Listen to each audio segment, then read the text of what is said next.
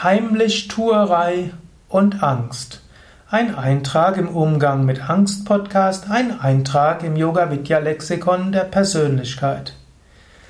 Heimlichtuerei.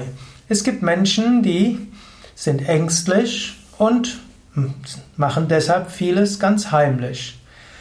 Und wenn man etwas heimlich tut, dann hat man natürlich Angst, dass es aufgedeckt wird. Weil man Angst hat, macht man, tut man noch mehr heimlich und weil man es noch mehr heimlich macht, gibt es noch mehr Ängste. Im, Normaler, Im Normalfall ist am klügsten, mache Dinge offen und ehrlich.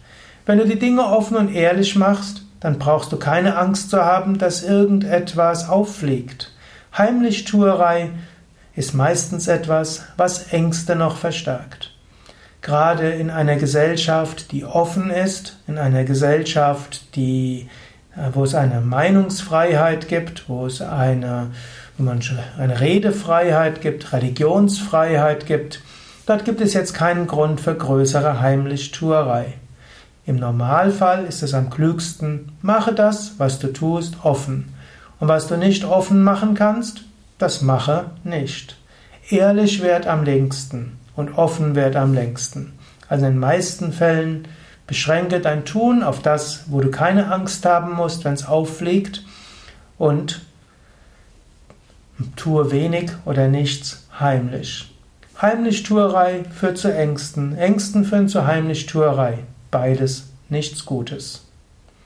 Es mag Ausnahmen von dieser Regel geben, aber grundsätzlich versuche dein Leben so zu führen, dass du keine Heimlichtuerei brauchst.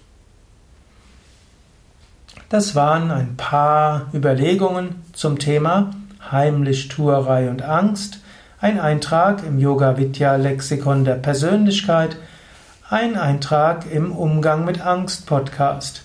Ich weiß, es gibt Ausnahmen von den Regeln, die ich genannt habe, aber für die meisten Fälle ist das Vermeiden von Heimlichtuerei am besten.